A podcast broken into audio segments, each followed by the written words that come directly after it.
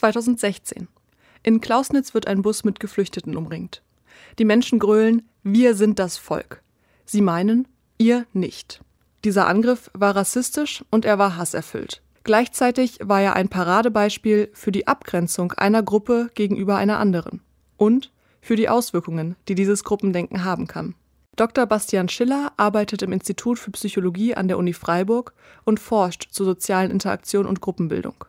Unter anderem, um zu verstehen, wie Hass zwischen Gruppierungen entsteht. In der Sozialpsychologie gibt es viel Forschung, die gezeigt hat, dass wir uns mit sozialen Gruppen identifizieren, um unseren Selbstwert zu stärken. Das heißt, wenn wir unsere Gruppe als besser wahrnehmen und die dann auch besser behandeln als andere Gruppen, tun wir indirekt dadurch auch etwas für unseren eigenen Selbstwert. Die Kehrseite von dieser ganzen Aufwertung ist, dass man gegenüber Mitgliedern anderer oder fremder Gruppen Rivalität, diskriminierendes Verhalten und sogar auch gewaltsame Konflikte äh, mit aggressivem Verhalten zeigen kann. Die treten vor allem dann auf, wenn sich die Gruppen um begrenzte Ressourcen streiten und füreinander auch eine Bedrohung darstellen.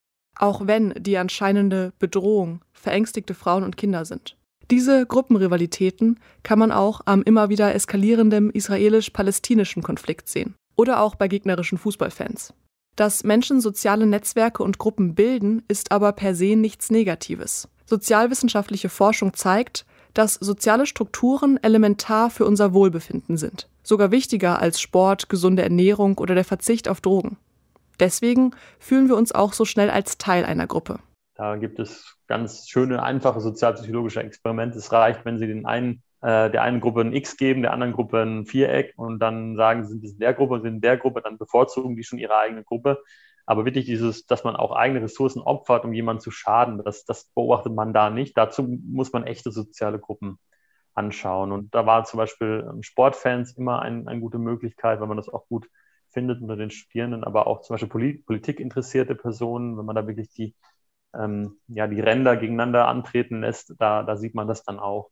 Die Ablehnung anderer Gruppen ist eng mit unserer Biologie verknüpft und damit hochkomplex. Dr. Bastian Schiller erklärt, was in uns vorgeht, wenn wir in Konkurrenz mit einer anderen Gruppe stehen. Wenn wir irgendjemanden nicht mögen und gegenüber dem negativ fühlen oder auch handeln, dann befindet sich unser Körper in irgendeinem Zustand von Alarmbereitschaft. Dementsprechend werden auch neurobiologische Regelkreise, die mit emotionaler Verarbeitung zu tun haben oder auch mit dem Umgang mit Stress aktiviert. Über Stress wissen wir zum Beispiel, spielt das Hormon Cortisol eine große Rolle. Wenn wir uns jetzt im Wettkampf und Wettbewerb mit anderen befinden, dann spielt das Hormon Testosteron eine große Rolle. Ein Hormon, was ich noch ansprechen wollte, ist das Hormon Oxytocin. Insgesamt eine ganz wichtige Rolle für das Sozialverhalten spielt aber auch für Interaktionen zwischen äh, Gruppenmitgliedern. In einer eigenen Arbeit konnten wir zum Beispiel zeigen, dass Versuchspersonen, die Oxytocin erhalten haben, weniger feindseliges Verhalten gegenüber Mitgliedern einer fremden Gruppe, das waren in dem Fall ähm, rivalisierende Fußballfans, gezeigt haben. Also wir haben sozusagen hier ein Hormon gefunden, was das Gegenteil produziert von den Prozessen, über die wir gerade geredet haben. Warum wir andere Gruppierungen benachteiligen oder sogar hassen und weswegen wir eine andere Gruppe überhaupt als Konkurrenz sehen. Dafür spielen aber nicht nur rein biologische Prozesse eine Rolle.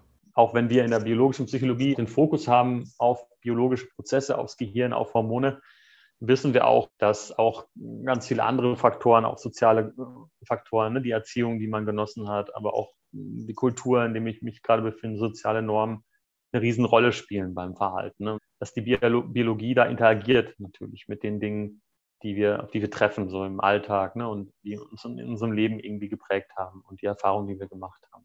Am Ende ist klar, zu verstehen, dass es gruppenorientierte Konflikte und Ausgrenzung gibt, löst die daraus entstehenden Probleme nicht.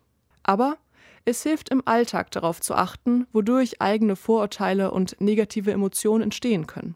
Und das kann dann vielleicht doch einen kleinen Unterschied machen.